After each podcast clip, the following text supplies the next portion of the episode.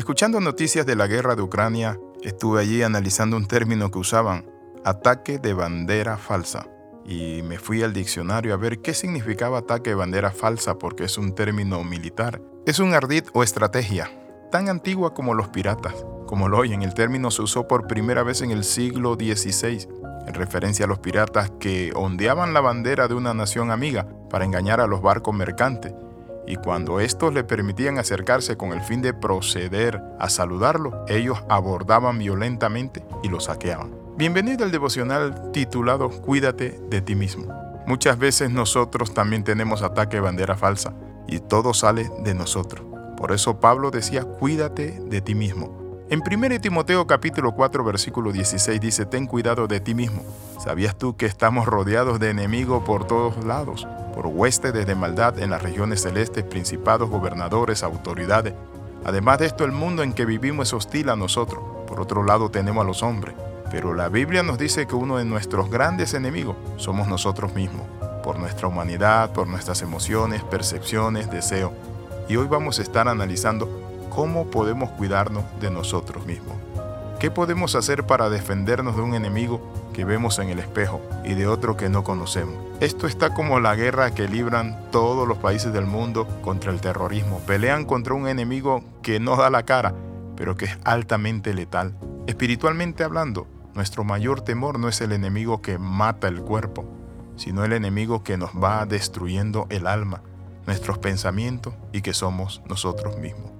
Cuando somos enemigos de nosotros mismos y no cuidamos nuestros sentimientos, entra entonces la apatía, la destructiva depresión. Si nosotros no somos capaces de ganar esta guerra, entonces no tenemos ningún sentido para esa lucha. Por eso la palabra dice, ten cuidado de ti mismo. Cuando hablamos de tener cuidado de nosotros mismos, hay una técnica que usa Satanás. Muchas veces pone pensamientos de él en la mente nuestra y los hace ver como que son nuestros. Él trabaja para que nosotros, nuestra mente, entre la duda, el temor, la desilusión, el desánimo, el fatalismo, la baja autoestima, sentimientos de impotencia, sentimientos de altivez, sentimientos de que nos creemos ser los mejores, es decir, el orgullo. ¿Cómo podemos nosotros atacar a ese enemigo interno y cuidarnos de él, que somos nosotros mismos? En cierta ocasión escuché una ilustración que un día fue a pasear por la ciudad un maestro y un joven discípulo. Cada vez que veía algo interesante, el joven le preguntaba, ¿qué es eso? Y su maestro, sin chistear, le respondía, es el diablo. El joven en una de esas vio a una mujer muy bonita frente a un bar y preguntó, ¿quién es ella? El maestro le dijo rápido, no mires, que ese es el diablo. El joven se quedó pensando y dijo dentro de sí, a mí me habían dicho que tenía cachos y cola. Luego pasaron por un casino y le llamó la atención de ver tanto dinero que la gente apostaba. Y él le pregunta al maestro, ¿qué es eso? y le dice, es un casino, pero no mires ni apuestes allí, porque allí está el diablo. Eso le dijo su maestro. Luego, al retirarse de ese lugar, le dice el joven discípulo a su maestro, oiga, ¿saben que en las dos ocasiones donde estaba el diablo, a mí me dieron ganas de hacer algo? En el primer lugar, era el casino, me dieron ganas de tener y tomar todo el dinero del mundo y llevármelo. Y en la segunda ocasión, cuando vi a esa mujer, ¿saben qué? Usted me dijo que era el diablo, me dio ganas de besarla y codicié esa mujer. Entonces el maestro le dice, vaya, vaya, me equivoqué. Y debí decirle a la pobre mujer y a la gente del casino que se cuidaran, que el diablo andaba conmigo. Así es, muchas veces pensamos que el diablo está solo afuera. El diablo muchas veces es nuestra mente. Mente con pensamientos que nos grabaron allí, que nos servimos, que no valemos, que Dios nos dejó, que acabes con tu vida, pensamientos que nos torturan y que no lo produce Dios. El cuidarnos de nosotros mismos es una seria advertencia. Existen muchas personas que no se cuidan de sus pensamientos, de sus actitudes, de sus hábitos.